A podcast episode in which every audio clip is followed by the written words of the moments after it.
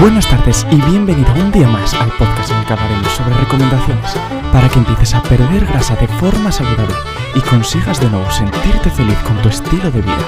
Recuerda, al final de cada capítulo tendrás un nuevo consejo para que puedas aplicar inmediatamente. No te vayas y quédate con nosotros hasta el final.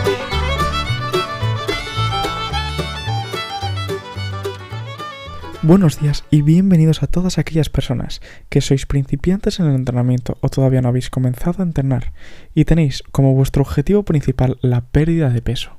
En el día de hoy hablaremos de un tema que crea bastante confusión, como es el entrenamiento de fuerza. Es decir, ¿es necesario para mí entrenar fuerza? ¿Debo hacer fuerza? ¿Debo hacer resistencia?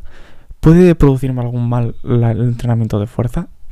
Seguramente muchos seáis reacios a hacer este tipo de entrenamientos porque habréis oído que os podéis lesionar, porque la probabilidad de lesión es mucho mayor. Seguramente sea así, pero también sea así debido a que vuestro entrenamiento no es suficiente o a que vuestro entrenamiento no está bien diseñado, es decir, que no es apto para vosotros.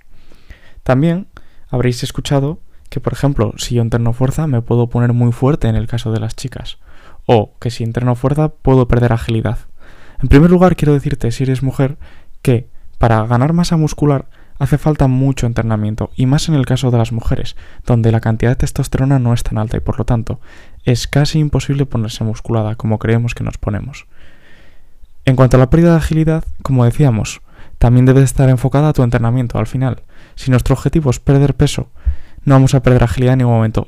Todo lo contrario, vamos incluso a ganarla. Uno de los factores más importantes a la hora de entrenar fuerza es que a medida que pasan los años, nuestros niveles de fuerza van descendiendo, principalmente si no la entrenamos, lógicamente.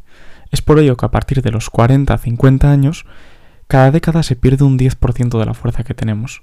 Esto, lógicamente, cuando tengo 20 años, 30 años, 50 años, casi no es problema. Pero en cuanto llego a los 60 o 70 años, me doy cuenta como no puedo realizar las actividades que hacía antes normalmente. ¿Por qué principalmente? Pues por esa falta de fuerza. Para ello, si no te quieres ver en este apuro dentro de unos años, lo más óptimo es que empieces a entrenarla ahora. Aún así, vamos a dejar esto de lado y vamos a venir a hablar de lo que nos atañe hoy. Estamos hablando de pérdida de peso y estamos hablando de entrenamiento de fuerza. Normalmente tenemos dos opciones. Puedo entrenar fuerza o puedo entrenar cardio. Generalmente se piensa que la pérdida de peso viene acompañada de un entrenamiento de cardio, por el simple hecho de que yo al ir a correr media hora, al ir a correr 45 minutos o hacer bici, sudo más que si entreno pesas. En cambio, lo que no te das cuenta es de que al entrenar fuerza creas músculo y este músculo gasta más energía que la que gastaría si solo entrenase cardio, que al final iba a crear un músculo mínimo.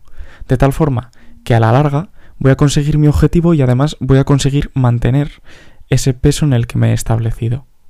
Al mismo tiempo que mantengo ese peso, también me voy a dar cuenta como mi composición corporal es mucho mayor, porque al final está bien, oye, puedo perder peso, puedo perder 15 kilos, 20 kilos, pero voy a tener un cuerpo flácido. En cambio, si yo consigo combinar mi entrenamiento de fuerza principalmente con una dosis efectiva de cardio, una vez que llegue a mi peso objetivo, me daré cuenta como mi composición corporal es mucho mejor, como al final yo no tengo un cuerpo flácido, me sobra piel por todos los lados, sino que voy a tener un cuerpo mucho más redondeado y con una forma que verdaderamente me va a gustar. En relación a la pregunta que nos solemos hacer, sobre cuántos días deberíamos de entrenar fuerza, lo más óptimo ahora en principiantes, o si todavía no hemos empezado y lo tenemos en mente, sería entrenar entre 3 y 4 días a la semana, pudiendo empezar con 3 perfectamente.